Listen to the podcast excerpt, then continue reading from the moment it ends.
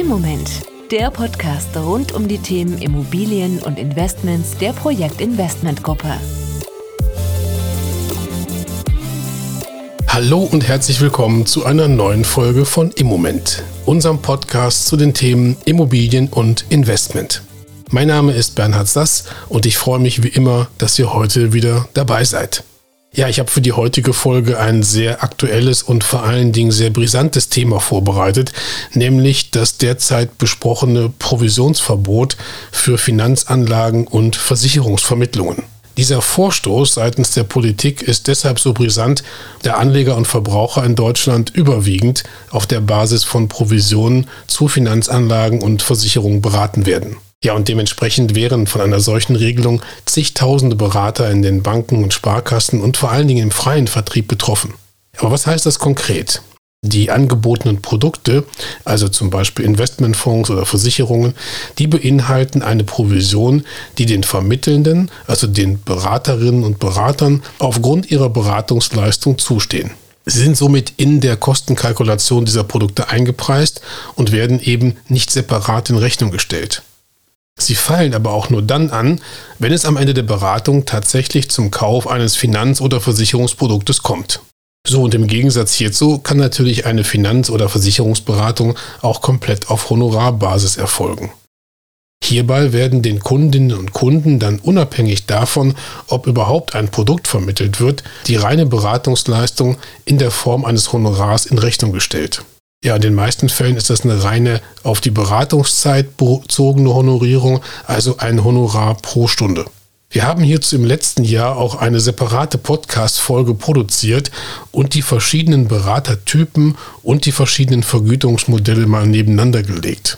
Ja, und mein Fazit damals wie heute, es gibt kein besser oder schlechter. Die gewählte Art der Beratung und auch die Vergütungsform, die müssen ganz einfach zum jeweiligen Kundentyp passen. Jetzt aber der Vorstoß aus der Politik, die Provisionsberatung gänzlich zu verbieten und nur noch eine Beratung gegen Honorar zu erlauben. Ja, warum dieser Vorschlag jetzt EU-weit diskutiert wird, welche Konsequenzen das für die Branche hätte und ob dieses Verbot tatsächlich im Sinne der Verbraucher wäre, das möchte ich heute gerne hinterfragen und für euch aufbereiten. Ja, und damit ihr hierzu auch wirklich alle relevanten Informationen bekommt und vor allem den aktuellen Stand der Diskussion kennt, habe ich mir zwei prominente Gäste eingeladen, die das Thema noch viel besser beurteilen können als ich und die vor allem auch ganz nah dran sind an der Politik und dem Austausch. Ja, ich freue mich deshalb sehr, dass Sie sich die Zeit genommen haben und begrüße ganz herzlich Rechtsanwalt Martin Klein vom Votumverband und Christian Prüssing, Finanzbetriebswirt und Redaktionsleiter beim Branchendienst Kapitalmarkt intern. Hallo und herzlich willkommen. Guten Morgen. Guten Morgen. Moin zusammen. Ich würde vorschlagen, dass wir mit so einer kurzen Vorstellungsrunde beginnen für diejenigen Zuhörer, die Sie beide noch nicht so gut kennen. Ich fange mal mit Ihnen an, Martin Klein. Ähm, Herr Klein, was genau macht der Votumverband und äh, was sind da Ihre Hauptaufgaben?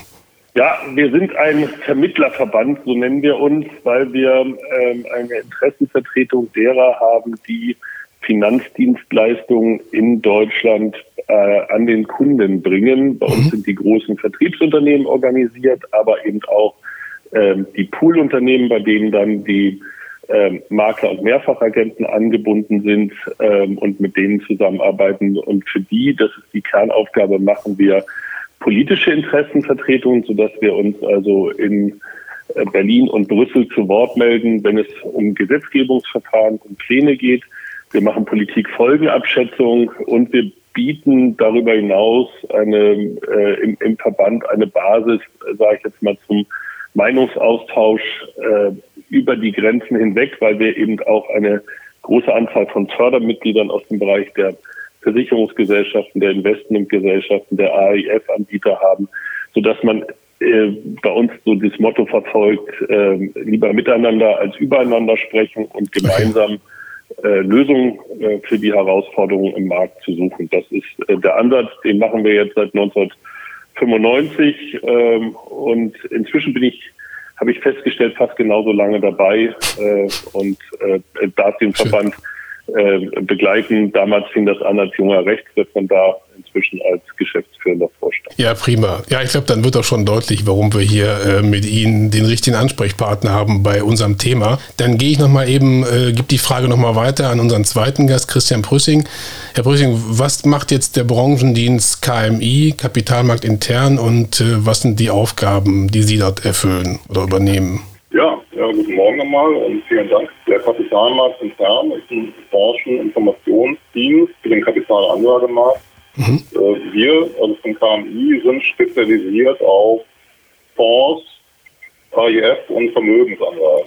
Also im Prinzip deckt das so ein bisschen das Spektrum ab, was auch über 34F Gewerbeordnungen mhm. ähm, als Erlaubnis dann äh, vertrieben werden kann.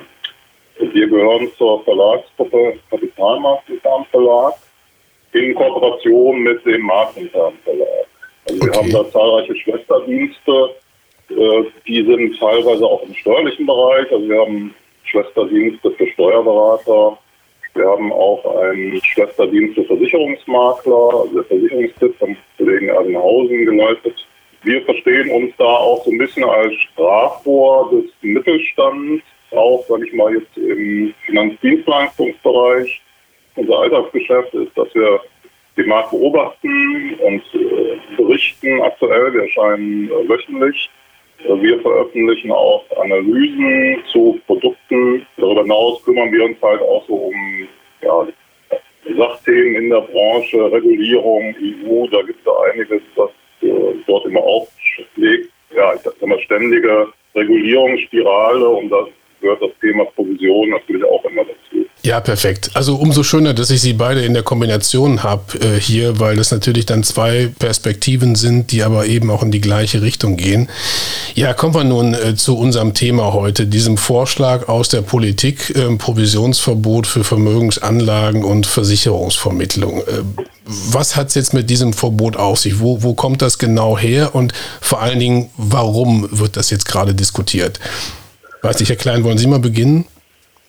Ja, ich, ich versuche das mal in der gebotenen Kürze darzustellen. Also, ähm, die EU-Kommission hier in äh, Gestalt von Frau Merit McGuinness, das ist die Kommissarin für Finanzdienstleistungen, Finanzstabilität und die Kapitalmarktunion, also äh, unseren, unseren Markt, ähm, hat gesagt, wir müssen uns außerhalb der beiden großen Richtlinien, die wir ja in der EU haben, das ist ja die MIFID äh, für die Wertpapier, für den äh, Bereich äh, und die Wertpapierberatung und äh, die IDD für die Versicherungsvermittlung müssen wir uns außerhalb dieser beiden Richtlinien, die ja regelmäßig schon evaluiert und immer erneuert werden, einen Gedanken machen über den Schutz und den Kapitalmarktzugang von Kleinanlegern. Das war ihr Ansatz und das nennt sich Retail Investment Strategy oder Kleinanlegerstrategie. Okay. Äh, Im Rahmen dieser Kleinanlegerstrategie hat sie Studien äh, aufgelegt und hat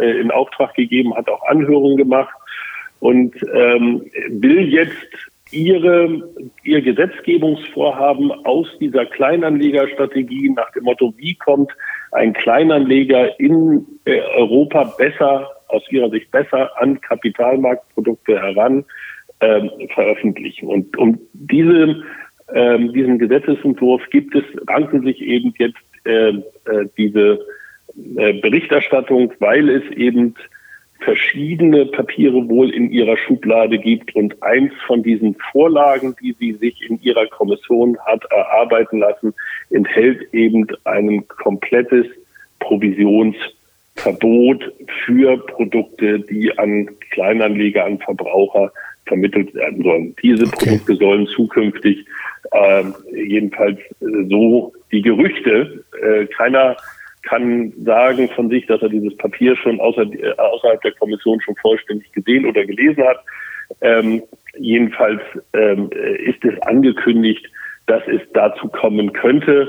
Und sie hat sich auch geout, geoutet in, in einem Schriftwechsel beispielsweise mit ähm, einem CDU-Europaabgeordneten, äh, äh, Herrn Färber, aber auch im Rahmen der Anhörung schon im Europäischen Parlament als eine äh, Befürworterin eines Provisionsverbotes.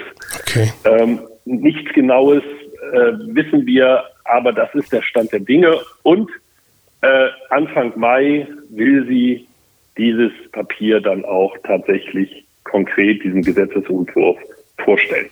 Okay, jetzt habe ich ja gelesen, ähm, es gibt das ja, glaube ich, schon äh, seit 2013 in den Niederlanden und in Großbritannien und äh, angeblich hätte man da sehr positive Erfahrungen. Was wissen wir denn darüber? Ist das wirklich so positiv und, und was heißt denn das konkret für den dort genannten Kleinanleger, wenn da jetzt schon seit äh, 2013 Provisionsverbote gelten? Lieber Herr Trüssing, ich glaube, Sie haben da äh, auch darüber berichtet, über diese Ergebnisse nicht, wenn ich das richtig in Erinnerung habe aus der KMI-Berichterstattung, wie es da in Großbritannien tatsächlich zugeht. Ne? Ja, äh, in der Tat, ja, vielen Dank, Herr Klein.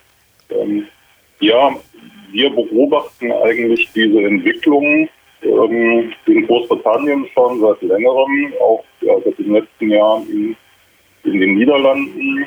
Ähm, es gab ja auch von der EU-Kommission dort ähm, Studien. Ich glaube, 2019 gab es so eine EU-weite Vertriebsstudie. Die hatte schon erste Ergebnisse auch vorgelegt. Äh, dann wurde in Großbritannien selbst dieses ähm, Vorhaben des Provisionsverbotes auch nochmal einer Evaluierung unterzogen, äh, die sehr kritisch war. Und ich meine, wir haben uns immer gewundert, warum diesen, diese kritischen äh, Punkte so in dieser deutschen Perspektive nie so auftauchten. Okay. Sowohl in den Medien als auch so in den, äh, bei den Verbraucherschützern. Ähm, es ist aber in der Tat so, also was jetzt neu ist, die haben es ja eben schon angesprochen, Herr Klein, es gibt jetzt eine neue Studie der EU-Kommission von dem Beratungsunternehmen Kantar. Die Studie ist ja über 300 Seiten, ist äh, recht umfangreich. Dort wird aber, glaube ich, äh, relativ eindeutig festgestellt, dass die Erfahrungen aus ähm, Großbritannien und Niederlanden schon so sind, dass es jetzt eine Beratungslücke da gibt. Mhm. Das, das, war halt immer der Punkt, der wurde auch immer von vom VZBV, also von deutschen Verbraucherschützern, äh, immer vehement abges abgestritten. Äh, es ist aber, äh, also wenn man die Studie so schwarz auf weiß liest, ähm, geht das daraus hervor. Ähm, also diese Studie, Kanter-Studie, die hat auch ein paar, ähm, ja, das ist etwas umstritten, die hat auch ein paar Fehler. Gehen Sie ja vielleicht auch nochmal nachher darauf ein, Herr Klein. Äh, die ist aber trotzdem, aus diesem Punkt ist die schon wichtig, weil da ein paar Sachen drinstehen, die auch ähm, fundamental gegen ein Provisionsverbot sprechen. Also wenn ich mal so ganz salopp so zusammenfasse, die Entwicklung in äh, Großbritannien und Niederlanden, die führt eigentlich dazu, ähm, ja, dass äh, Beratungsmöglichkeiten zurückgehen für Kleinanleger. es gibt in der Regel Mindestanlageschwellen, also Kantar nennt selber für die Niederlande 75.000 Euro. Das heißt, würde ich mal so für den normalen, ne, man hat eine Abfindung bekommen für 50.000, bekommen sie im Prinzip da schon gar keine Beratung mehr. Und der Standardprozess ist eigentlich, das hatte die EU-Kommission schon im Jahr 2018, 2019 durch so Mystery Shopping herausgefunden, auch gerade in den Niederlanden. Äh, wenn Sie sich jetzt um Beratung bemühen, äh, werden Sie eigentlich automatisch auf solche ja, Execution-Only-Plattformen verwiesen. Das heißt, überhaupt den Zugang zum Berater zu finden, wenn Sie nicht mehr als äh, 100.000 Liquide haben, äh, ist dort schon sehr schwer. Und ich, das ist eigentlich so ein bisschen die Neuigkeit, dass das jetzt in der aktuellen Studie ähm, bestätigt wird. Und jetzt okay. nur als letzter Satz noch dazu. Ähm, jetzt fragt man sich ja, warum fordert die EU-Kommission jetzt trotzdem ein Provisionsverbot, auch auf Grundlage dieser neuen Studie. Also nach unserer momentanen Beobachtung, ich denke, das kann sich ja vielleicht auch mal ändern, hat man ein bisschen die Argumentationsstrategie geändert. Man sagt jetzt, okay, wir können im Prinzip dieses äh, Entstehen eines Advice Gap, so heißt es ja, einer Beratungslücke für Kleinanleger, ähm, nicht mehr leugnen, so wie es jetzt in Großbritannien und Niederlanden eigentlich diagnostiziert wurde, sondern wir sagen jetzt, ja, eigentlich ist es doch ganz gut so, sage ich mal, etwas überspitzt, weil wir haben doch dort jetzt in diesen Ländern Fonds-Supermärkte. Ja? Also wir haben so Execution-Only-Plattformen und da kann ja jeder halt äh, sich seine Fonds da so zusammenklicken oder auch ein paar Versicherungen und es ist halt immer billiger. Also die EU-Kommission hat jetzt im Prinzip diese die Beratungsbrille abgesetzt und setzt jetzt im Prinzip die Kostenbrille auf. Die hatte sie immer schon auf. Er sagt jetzt, entscheidend sind halt die Kosten. Ne? Wenn es genau. ist, mhm. dann ist es gut. Und äh, aber ich meine eigentlich, es gibt ja, gerade wenn Sie dran denken, bei Sachversicherungen oder bei, im Rahmen der Altersvorsorge, können Sie ja nicht beratungsfrei agieren. Oder auch äh, bei normalen bei Versicherungsgeschichten, ähm, bei normalen Sachversicherungen brauchen Sie halt immer auch einen Betreuer, der das äh, für Sie am Ende dann regelt. Wenn genau. Sie das dann äh, täglich bezahlen müssten, äh, ich, ich glaube, da macht man sich jetzt kein Bild. Aber das wäre so die erste Einschätzung eigentlich auch zu der aktuellen Entwicklung jetzt von unserer dann, dann muss man auch ganz klar sagen, dann geht es ja nicht wirklich darum, den Kleinanleger zu schützen, im Sinne von du bekommst die beste Beratung, sondern tatsächlich du kriegst die günstigste, was im Zweifel bedeutet, ähm, ich surfe durchs Internet und äh, versuche mich selber in irgendeiner Form schlau zu machen, was denn passen könnte. Ähm, was dahinter bei rauskommt, können wir uns vorstellen. Das ist halt eben genau das Gegenteil von qualitativer Beratung, wenn sich der Kunde dann womöglich da selber auf die Suche macht. Was ich an der Sache also, nicht verstehe, äh, ja, sorry. Ja, ja, das, das ist aber mit dem Argument, das ist genau gut beobachtet, äh, Herr Prüssing, dass man jetzt auf einmal so umschwenkt, ist schon, ist schon irritierend, aber äh, klar, eben auch der Tatsache geschuldet, dass man, dass man eben gesagt hat, okay, wir können eigentlich nicht leugnen, dass es in beiden Ländern zu äh, wirklichem Beratungsschwund bei Kleinanlegern gekommen ist, die haben einfach kein Beratungsangebot mehr. Und das argumentiert man jetzt weg und sagt, ja, okay, dann aber ähm, stellen wir fest, und, und das war ja der erste, auch größere Fehler der Kanter-Studie, dass sie dann gesagt hat, ähm, aber bei äh, Angeboten ohne Provision, also ähm, äh, Kapitalanlage äh, Angeboten ohne Provision, äh, hat der Kleinanleger äh, einen Kostenvorteil, einen vermeintlichen Kostenvorteil von 35 Prozent. Also äh, Produkte mit Provision werden um 35 Prozent teurer. Was auch äh, noch nicht mal auf irgendeiner äh, Basis erhoben worden ist, die repräsentativ war, sondern die, die Studie sagte selbst, ganz interessant, wir haben uns 176 Kapitalmarktprodukte äh, ausgesucht. Ähm, äh, da sind wir auch eher zweckmäßig vorgegangen, heißt es in der Studie, als denn repräsentativ und sind dann zu dem Ergebnis gekommen. Dann haben sie veröffentlicht 35 Prozent und haben jetzt vor kurzem gesagt, okay, da haben wir uns verrechnet, es sind doch nur 24 bis 26 Prozent teurer aus unserer Sicht diese Produkte mit Provision. Und jetzt äh, muss man ja schon sagen, für eine Studie, auf die eine Gesetzgebungs Maßnahme in dieser Aus, in diesem Ausmaß gestützt werden soll, ist ein solcher Rechenfehler, der ja ein faktischer Rechenfehler von einem ein, ein Verrechnungsfehler von 30 Prozent darstellt, nämlich erst 35 Prozent behaupten und dann 24 Prozent. Äh, die Abweichung ist mal eben locker über 30 Prozent. Das kann ich mir gar nicht vorstellen, dass man auf so einer Studie äh, Frau McInnes ist ja mit diesen 35 Prozent durch die äh, Lande gezogen, äh, überhaupt noch ein Gesetzgebungsverfahren aufsetzen kann und sagen kann, ach ja, wir haben uns zwar verrechnet, aber reicht trotzdem, ist immer noch teurer. Und dann muss man sich eben auch fragen, wir haben gar keine Transparenz in dieser Studie, wir wissen nicht, welche Produkte verglichen worden sind. Ich, ich habe es auch mal so lapidar formuliert, dass ich bei einem Produkt, welches ich mir ohne Beratung am Markt hole, äh, sei es ein ETF oder ähnliches dergleichen, äh, in dem dann keine Provisionen drin sind, äh, dass ich das günstiger bekomme als ein Produkt, bei dem ich dann zusätzlich noch eine Beratung habe und eine Beratung zusätzlich vergütet wird, ähm, dass das günstiger ist, äh, versteht sich von selbst. Wo weniger drin ist, äh, muss ich auch weniger bezahlen, sage ich jetzt mal so. Und dafür brauche ich eigentlich kein Studienunternehmen, dass das mir dann auch noch teuer am Markt in irgendeiner Art und Weise ähm, äh, bestätigt. Ne?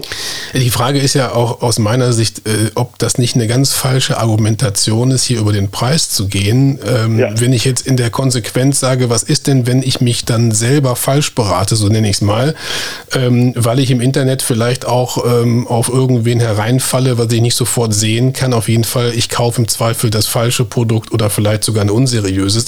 Der Schaden steht ja in keinem Verhältnis zu den möglichen Kosten, die ich im Vorfeld gehabt hätte bei einer vernünftigen Beratung, wo eine Provision fällig wird. Also die Argumentation über den Preis, die kann ich nicht ganz nachvollziehen, weil gerade der sogenannte Kleinanleger, den ich ja nun erst recht schützen muss, ähm, da finde ich die Argumentation, äh, Argumentation schon ziemlich schwierig.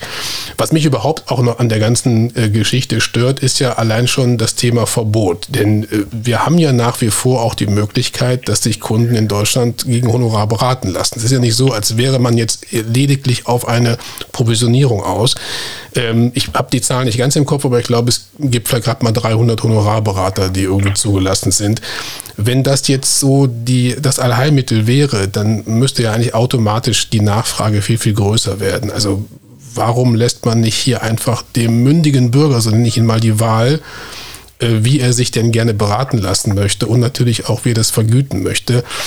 Ich tue mich schwer mit so einem Thema Verbot, zumal wir nun in der Regulierung auch ähm, eigentlich schon ziemlich transparent sind mit all den Dingen. Kann ich also von ja. daher dann auch nicht nachvollziehen. Ich kann da vielleicht anknüpfen an das, was Herr Kleiner eben noch ausgeführt hat.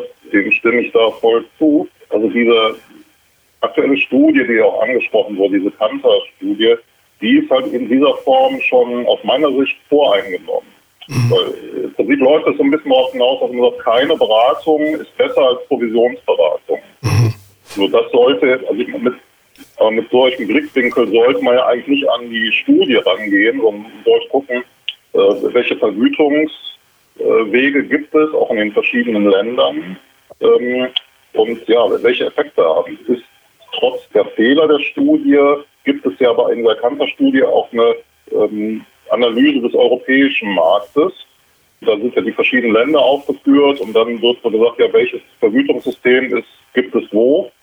Und ich meine, diese Übersicht, dieser Vergleich zeigt eigentlich, dass der Markt in Europa äußerst heterogen ist und dass doch in den meisten Ländern gibt es Provisionsberatung. So, ähm, und die Studie sagt zudem auch noch, es gibt eigentlich wenig Akzeptanz für diese originäre Honorarberatung, also per Stundenhonorar. Mhm. Äh, jetzt muss man sich vorstellen, daraus jetzt aber ein EU-Provisionsverbot zu stricken, das würde ja wirklich den gesamten europäischen Markt ja, auf, den, auf den Kopf stellen. Und das ist, wäre schon wirklich, ähm, ja, man müsste also die vorherrschenden Vergütungsmodelle in den ganzen Ländern eigentlich ähm, verbieten. Und jemand gerade in Deutschland, gab auch, glaube ich, mal eine Studie vom Professor Behnken zuletzt, der hatte das auch nochmal, glaube ich, ganz gut hergeleitet, dass wenn sie wollen, bekommen sie ja Honorarberatung. Genau. Ja, es, ist halt, es gibt halt nur nicht so eine hohe Nachfrage dazu. Äh, aber trotzdem gibt es alle möglichen Angebote von Netto-Policen, Netto-Produkten oder Provisionsrückerstattungen. Die, diese Möglichkeiten gibt es ja alles. Äh, nur die Akzeptanz beim Kunden ist halt nicht so hoch. Und dies gilt auch für weite Teile Europas. Mhm. Und da wäre es aus unserer Sicht ja völlig ja, sag ich mal ganz salopp, eine falsche Politik zu sagen, okay, wir nehmen jetzt irgendeine Idee vom Reißbrett und wenden das jetzt quasi als Zwangsmaßnahme auf ganz Europa an. Und wie, Sie auch eben gesagt haben, Herr Sass, gerade so der, gibt zwar Selbstentscheider, aber der normale Kleinanleger ist ja kein informierter Selbstentscheider. Und er guckt im Internet, dann sieht er da irgendwelche Angebote und das wimmelt ja gerade im Markt davon. Und die BaFin kommt ja momentan gar nicht hinterher, diese Internetbudenplattformen, die keine Erlaubnis haben, zu verbieten oder davor zu warnen. Und da würden wir wirklich in eine riesen Gefahr reinlaufen, dass da die äh, Kleinanleger freiwillig wären für irgendwelche dubiosen Internetangebote oder irgendwelche Kryptogeschichten, also völlig intransparent.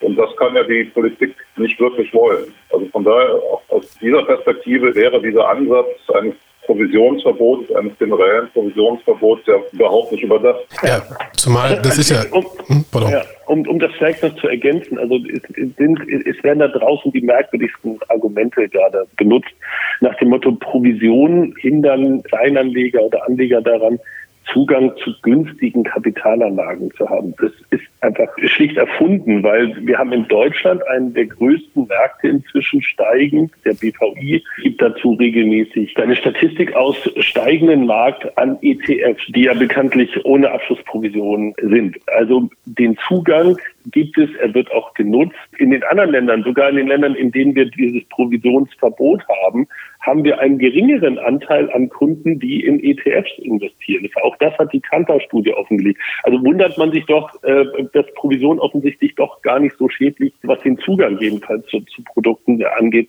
sein können. Wenn ich dann also gerade so Anbieter, da, da fragt man sich dann auch immer, woher, wie interessengesteuert sind dann solche Äußeren, wenn äh, also im, im, äh, in diesem Konzert derjenigen Stimmen dann ein Anbieter wie Vanguard aus Amerika, äh, die klassisch eben äh, sehr viele ETFs äh, an den Markt bringen, äh, sagt, wir sind für ein Provisionsverbot, weil dann kommen die Kleinanleger endlich mal günstiger an Produkte. Ja, nachtigall, ich würde jetzt hapsen. Ja. Interessen gesteuert, massiv Interessen gesteuert und läuft alles auf diese Execution Only Plattform, auf, äh, auf äh, was auch immer. Diesen, diese Robo-Advisor, äh, dass dann was passiert in die Richtung und sich da auch entwickelt für die Selbstentscheider, das, auch, das sehen wir ja gar nicht negativ. Das soll alles seinen, seinen Platz haben im Markt, aber es kann eben einen Platz auch durchaus äh, nebeneinander geben. Und wer sich dafür entscheiden möchte, dass er neben dass er eben nicht selbst entscheidet, sondern dass er sich dabei beraten lässt und dann auch einen Haftungspartner an seiner Seite hat, der dafür auch den Kopf hinhält, dass er ihn dabei eine Empfehlung ausgesprochen hat. Und das gibt es ja im Markt. Das ist ja nicht so, dass das jetzt frei erfunden ist. Der Berater hat eine Plausibilitätsprüfungspflicht, die geht sehr weit. Der muss also seine Kapitalanlage auch, die er empfiehlt, auch angucken und steht dafür dann eben auch beim Anleger in der Verantwortung. Und wer das haben möchte, muss dann möglicherweise auch dafür Geld in die Hand nehmen. Und wenn er das dann in Form von Provision äh, in die Hand nehmen möchte, ist das völlig in Ordnung. Witzigerweise haben wir ja in Deutschland gerade äh, solche Vorgaben äh, zum Beispiel entwickelt für die Vermögensanlagen, dass man gesagt hat, gerade weil wir das wollen, dass da Beratung stattfindet, äh, sagen wir jetzt, Vermögensanlagen dürfen nicht mehr im Direktvertrieb äh, an den Mann gebracht werden, sondern nur noch wenn dann zwischendurch durch ein Finanzinstitut äh, oder aber ein 34F-Vermittler eine Beratung oder wenigstens eine Angemessenheitsprüfung stattfindet. Und jetzt sagt man auf einmal, ja, jetzt wollen wir aber wieder den ganzen Schwenk und sagen, nein, äh, äh, alles ohne und alles ohne Provision. Also es ist eine für unsere Seite wirklich ärgerliche Diskussion, die immer wieder aufkommt, ja. die falsche Produkte miteinander, also die Dinge miteinander in einen Topf schmeißt, die in, einfach in diesen Topf auch nicht reingehört. Ich kann nicht immer Vermittlung von Kapitalanlagen mit Beratung vergleichen gegen einen Zugang, äh, einen Selbsteinkauf, sage ich jetzt mal, von Kapitalanlagen. Ja. Äh, das alleine ist schon mal ein unterschiedlicher Ansatz. Ich kann es auch bei Rechtsanwälten. Es ist ja auch nicht so, dass ich jetzt sage, ich gehe zu einem Rechtsanwalt und lasse mich da beraten für meinen Fall oder ich gehe ins Internet und google oder frage demnächst Chat-GPT, ob er, ob er meinen Rechtsfall lösen kann in irgendeiner Form. Das vergleiche ich ja auch nicht miteinander. Richtig, genau. Ja, also das ist teilweise schon echt absurd. Ja, das, das, ist ein schönes Beispiel. Ja, auch immer schön, dass Sie auf diese Wenger-Pressemitteilung da hingewiesen haben. Eigentlich wäre es ja aus Sicht des Kunden normal, wenn man sagen würde, wir gucken mal, wie der Markt sich jetzt ausdistanziert. Also es gibt Leute, die wollen als Provisionsberatung, es gibt Leute, die wollen halt Honorarberatung, dann gibt es andere, die sagen, ich bin halt Selbstentscheider. Dann gibt es noch die Verbraucherzentralen, die da auch einen gewissen äh, Part dann abdecken könnten. Dann gibt es dieses Robo-Advice. Momentan ist, das hat ja auch, wenn man die Evaluierung in Großbritannien ergeht, ist das momentan noch ein Nischenthema. Mhm. Äh, von daher, äh, ja, warum setzt man nicht einfach so, dass der Markt sich ausdifferenziert und so ähm, ja für jeden halt was anbietet? Also einfach zu sagen, äh, wir machen jetzt Provisionsverbot weil das ist ja auch immer so ein Thema. Ähm, ist denn jetzt die, die reine Honorarberatung, also es ist eine hochwertige Dienstleistung, also ohne das jetzt zu kritisieren oder so, aber natürlich gibt es auch bei der Honorarberatung und diesen verschiedenen Mischformen, gibt es natürlich auch Interessenkonflikte. Also Sie können auch sich auch als Honorarberater leben, Sie vom Verkauf. Ja, also es gibt halt, entscheidend ist auch die langfristige Kundenbeziehung dann haben sie im Prinzip kein Stundenhonorar, sondern sie bekommen einen gewissen Anteil an Investmentvermögen, also 50 Basispunkte des verwalteten Vermögens Natürlich sind sie auch daran interessiert, neue Kunden zu gewinnen, den lang zu halten äh, und möglichst viel Anlagesumme abzuschließen. Also das ähm, immer dieses Schwarz-Weiß-Denken auch der Verbraucherschutz sozusagen Provision ist böse und eine Honorarberatung ist der heilige Gral. Mhm. Äh, das ist ohnehin, äh, ja, entspricht nicht der Realität. Und jetzt wäre Absolut. natürlich, sag ich mal, die Chance, äh, auf die diese neue Studie bietet, vielleicht damals so drüber zu diskutieren, dass man sagt, hier, es gibt so und für Mischformen, Grauzonen, und es gibt halt nicht die schwarzen Weiß. Ja? Aber so wie Sie sagen, es gibt natürlich diese, diese Kostendiskussion. Das kommt auch so ein bisschen nach unserem Eindruck aus dieser ESMA-Studie. Die ESMA ähm, veröffentlicht Jahr für Jahr ihren Also die Europäische Wertpapieraufsichtsbehörde ähm, veröffentlicht Jahr für Jahr so eine Art Report, wo sie sagt, okay, das sind die äh, Fonds-Performances und die Kosten in den einzelnen äh, Ländern. Mhm. Da wird gesagt, wir können mit einem Investmentfonds durchschnittlich in den letzten zehn Jahren so ein Ergebnis erzielen. Und da wird aber zum Beispiel, Sie haben mit einem ETF, ähm, der keine Vertriebs- oder Managementkosten hat, können Sie aber noch 2000 Euro mehr erzielen. Ich glaube, das ist so ein bisschen der Punkt, daher kommt diese ganze Diskussion. Aber das ist natürlich Äpfel mit Birnen. Herr Klein, Sie haben ja schon darauf hingewiesen. Ähm, Sie können natürlich jetzt kein Nettoprodukt vergleichen mit einem Provisionsprodukt, weil bei dem Nettoprodukt haben Sie im Zweifel ja noch äh, Honorarkosten, die diese ESMA-Statistik gar nicht erfasst. Äh, oder Sie sagen, okay, wir ähm, sagen, wir vergleichen halt einfach ein Produkt mit Beratung auf Provisionsbasis mit einem ETF, wo gar keine Beratung stattgefunden hat. Aber ist natürlich klar, dass dann äh, bei solchen Vergleichen ist das ETF-Produkt dann im Zweifel immer günstiger. Und ich, ich denke mal, auch diese schiefen Vergleiche, äh, die befüttern jetzt momentan noch diese Diskussion. Und da wäre es mal wirklich gut, wenn die Politik da ähm, jetzt auch mal genau hinblickt. Und da, das erhoffe ich mir jetzt eigentlich so von der kommenden Diskussion, ähm, anstatt wir zu sagen, schwarz und weiß, hier Provision, dort Honorar. Äh, das ist ja auch in der MIFID schon so angelegt. Wir haben ja schon ein kleines Provisionsverbot, weil äh, die Verbraucherschützer haben sich durchgesetzt, in der Terminologie der MIFID zu sagen, okay, es gibt eine ähm, abhängige Beratung und eine unabhängige Beratung. Genau. Und das allein, also dieser Terminus ist ja, führt schon, glaube ich, in die Irre, weil er diese ganzen Mischformen und äh, Verflechtungen von Interessen dann verdeckt. Von daher hoffe ich, dass wir letztendlich in der Diskussion in der Politik auch ein bisschen weiterkommen. Ich könnte mir auch vorstellen, dass es tatsächlich eine Sache, die gerade jetzt bei Ihnen, bei in den Verbänden quasi dann auch stattfindet, dass man ja womöglich auch nochmal darauf hinweisen muss, dass es tatsächlich in erster Linie, wenn man von Kleinanlegern oder generell vom Anlegerschutz spricht, dann wirklich darum geht, dass es hier eher, ähm, ich sag mal, der Schutz, die Schutzfunktion im Vordergrund steht und nicht eben diese Preisdiskussion. Gerade wenn man sieht, dass wir nun in 2013 den, den Markt komplett reguliert haben, also gehen wir mal auf die Investmentfonds, die halt durch, durchs Kapitalanlagegesetzbuch komplett reguliert wurden, mit einer ganz klaren Offenlegungs- und und, und Transparenzvorschrift, alle Provisionen, alle Zuwendungen, alles muss hier genau aufgeführt werden. Es muss eine umfangreiche Risikoaufklärung gemacht werden.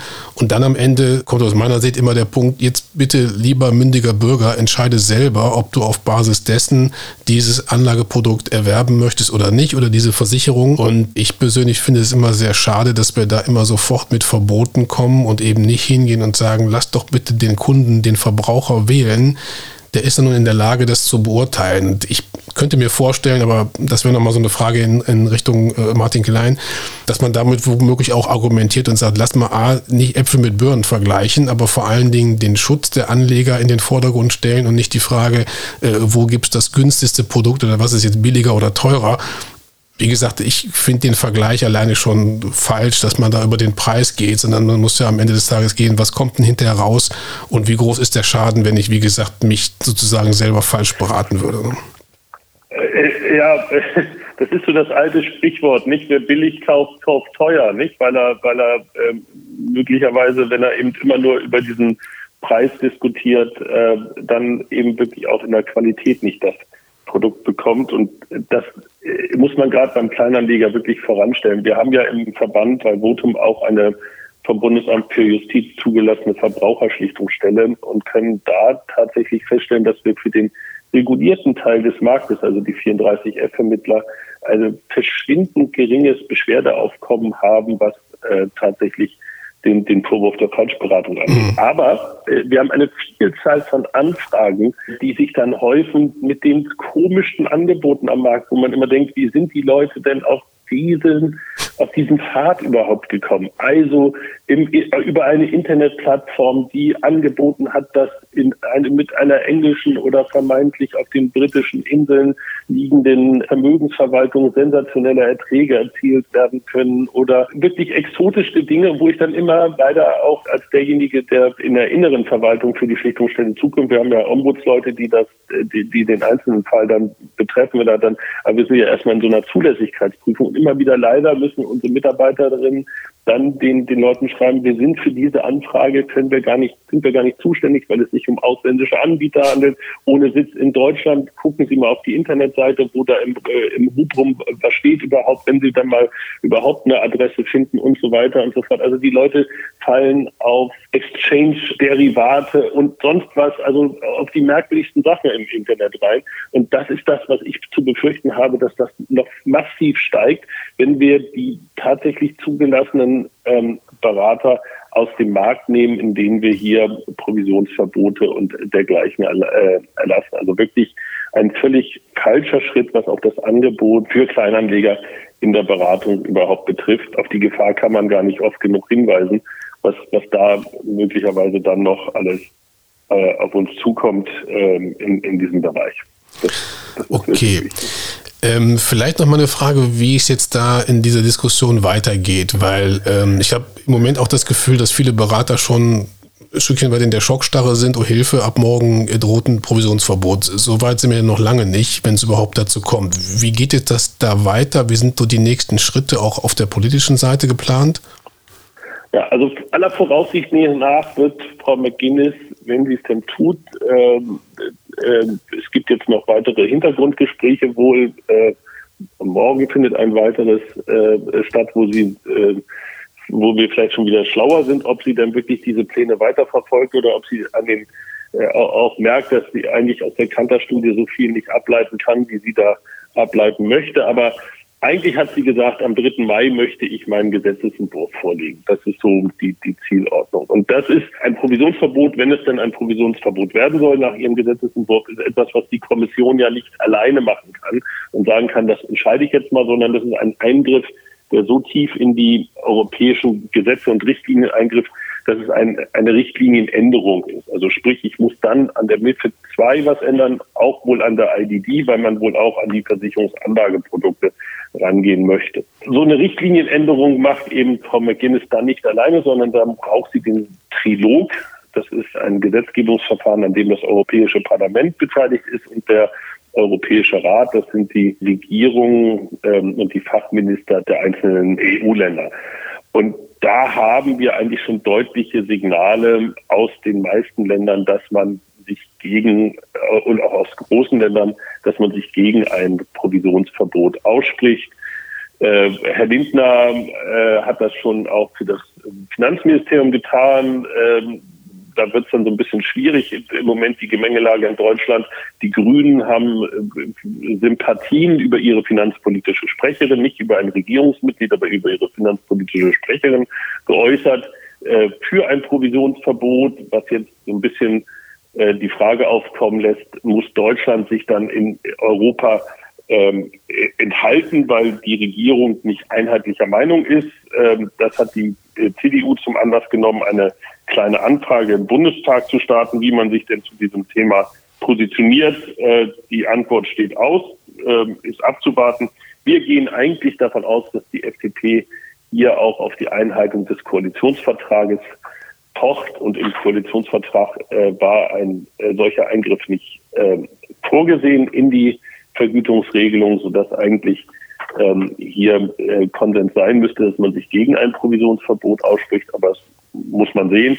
Es reicht aber wohl auch ohne Deutschland, ähm, äh, weil auch äh, Frankreich, Spanien und Italien signalisieren inzwischen, dass sie gegen ein Provisionsverbot sind. Äh, Österreich hat das, wie gesagt, schon getan. Luxemburg hat es auch schon getan. Also es, wir gehen davon aus, dass wenigstens auf der Ebene des Europäischen Rates dann ein solches äh, Vorhaben gestoppt wird. Ein solches Vorhaben äh, kann auch auf der Zeitschiene gestoppt werden. Ähm, das liegt daran, dass wir in der EU schon im Mai nächsten Jahres Neuwahlen haben und alle Gesetzgebungsvorhaben müssen dann eben bis dahin beendet sein, weil mit dem neuen Parlament dann eine neue Legislatur beginnt und sämtliche Projekte wieder, ähm, die bis dahin nicht beendet worden sind, äh, dann auf Null runtergefahren werden und äh, neu aufgenommen werden müssten, komplett neu aufgenommen werden müssten. Also ich bin noch ähm, guter Dinge. Der Druck, in, äh, den die Kommission hier äh, auch äh, in der Argumentation aufbaut, ist schon da und man muss dagegen halten. Aber ich bin da weiterhin eine ähm, guter Dinge, dass wir ähm, hier in, in, Europa nicht zu einem solchen Provisionsverbot kommen. Aber man muss äh, das auch intensiv ähm, weiter unterstützen mit entsprechender Argumentation und Aufklärung. Ja. Perfekt. Ähm, sehr schön. Das war schon eigentlich fast ein schönes Schlusswort. Äh, Christian Prüssing, haben Sie noch eine Ergänzung? Wie wird das jetzt von KMI weiter begleitet? Ihr seid ja auch eng da dran und, und werdet davon berichten. Aber ich denke, man kann im Moment nicht viel mehr tun. Ich glaube, das, was äh, Martin Kleingrad sagt, ist natürlich wichtig, dass es da auch EU-weit durchaus keine Zustimmung geben wird. Denn wenn wir da jetzt die Einzigen wären, dann müsste man ja schon befürchten, dass man da im Zweifel hinterherhängt. Aber ich schließe mich dem mal an und hoffe, dass wir ja. äh, das auch aus der Welt geschafft kriegen mit den Argumenten, die da auf dem Tisch liegen. Ja, also Herr Klein hat das, glaube ich, auch gut zusammengefasst. Ich würde vielleicht noch einen ganz kurzen Aspekt noch ergänzen. Ähm, man muss ja auch sehen, was die EU momentan auch, äh, die hat ja noch ein anderes Großprojekt, das gerade läuft. Das heißt ja die EU-Nachhaltigkeitsstrategie, Sustainable. Finance. Mhm. Und das beruht ja im Prinzip auf dem Grundgedanken, dass auch gerade Privatanleger zur Finanzierung der Energiewende und so weiter, des Green Deals, mit entsprechenden Finanzprodukten beitragen sollen. Und das geht natürlich nur über Beratung. Klar. Ähm, und es, es wäre natürlich jetzt ein riesiger Zielkonflikt, wenn die EU sagt, okay, wir haben jetzt dieses unheimlich komplexe äh, Instrumentarium dieser Nachhaltigkeitsstrategie aufgesetzt und ja, die Beratung ähm, von Kleinanlegern hinsichtlich ihrer Nachhaltigkeitspräferenzen ist dort ein zentrales Element. Ähm, und dann sagen wir aber, okay, aber das muss alles mit Honoraren am Ende auf Beraterseite finanziert werden. Also das wäre wirklich ein ja, elementarer Zielkonflikt. Und ich glaube auch schon, dass man da in der EU doch so ein bisschen ja, über den Tellerrand schaut, der einzelnen Großbaustellen und sich da vielleicht mal drüber nachdenkt. Also wir haben ja Klar. aktuell, ähm, also für KMI, wir werden das jetzt auf deutscher Ebene jetzt auch nochmal begleiten. Für 34F wird ja diese Pflicht zur Abfrage der Nachhaltigkeitspräferenzen ja gerade umgesetzt. Das liegt gerade im Bundesrat. Und das sind schon erhebliche Mehrkosten, die dort für die Berater ähm, ja, dann zu leisten sind. Also es war im ersten Referentenentwurf wurden sechs Minuten pro Kunde angesetzt, das sind inzwischen 15 Minuten. Aber selbst das reicht aus unserer Sicht nicht. Und auch der Stundensatz, der dort angesetzt ist, ähm, der ist viel zu niedrig, ähm, was dort, sag ich mal, an Mehrkosten entsteht, um den Kunden wirklich, ja, seine Präferenzen in der Nachhaltigkeit abzufragen und auch ein entsprechend passendes Produkt zu finden. Das sind ja wirklich sehr komplexe Themen, die dort abgehandelt werden müssen.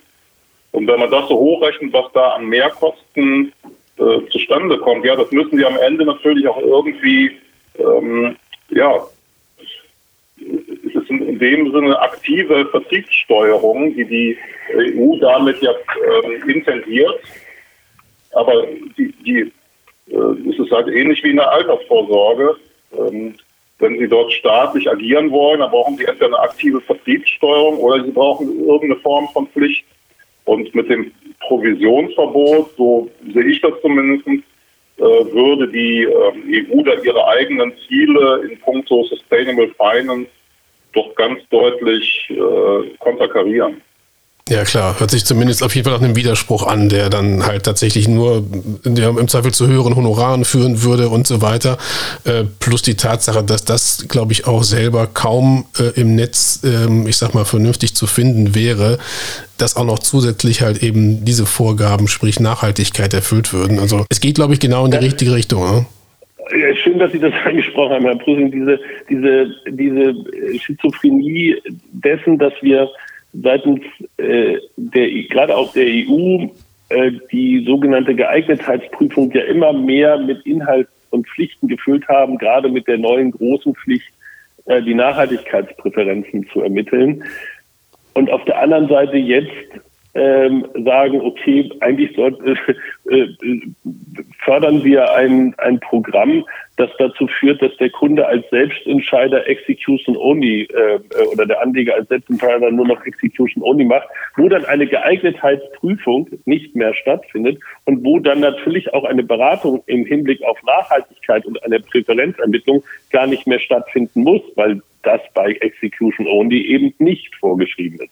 Also genau. völlig widersprüchlich in sich zu sagen, wir wollen das eine, wir wollen, dass die Kunden in Richtung Nachhaltigkeit beraten werden und dass sie möglichst die Kapitalanlageströme nachhaltig umgeleitet werden, wollen aber auf der anderen Seite, dass der Kunde so billig wie möglich an das Produkt rankommt. Also das ist ähm, ja, äh, ein weiterer dieser, dieser Widersprüchlichkeiten, die hier stattfinden und äh, wo man sich immer fragt, wie vernetzt denkt eigentlich äh, teilweise so eine Kommission, äh, wenn die eine Seite das macht und die andere Seite das?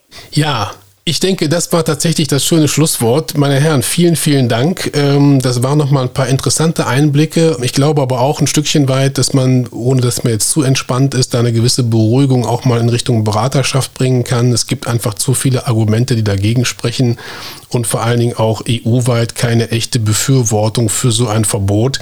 Dann schauen wir mal, was die nächsten Wochen, Monate da bringen. Und vielen Dank, wie gesagt, für Ihre Bereitschaft, Ihre Zeit heute. Und äh, dann weiterhin einen guten Start in den März. Und äh, ich sag mal bis demnächst und besten Dank. Ciao, ciao. Danke. Vielen Dank. Jo, tschüss. Ja. Tschüss, tschüss. Im Moment. Mehr zu den Themen Immobilien und Investments lernst du auf projekt-investment.de. Noch Fragen? Meld dich per Mail oder im Kommentarfeld deiner Podcast-App.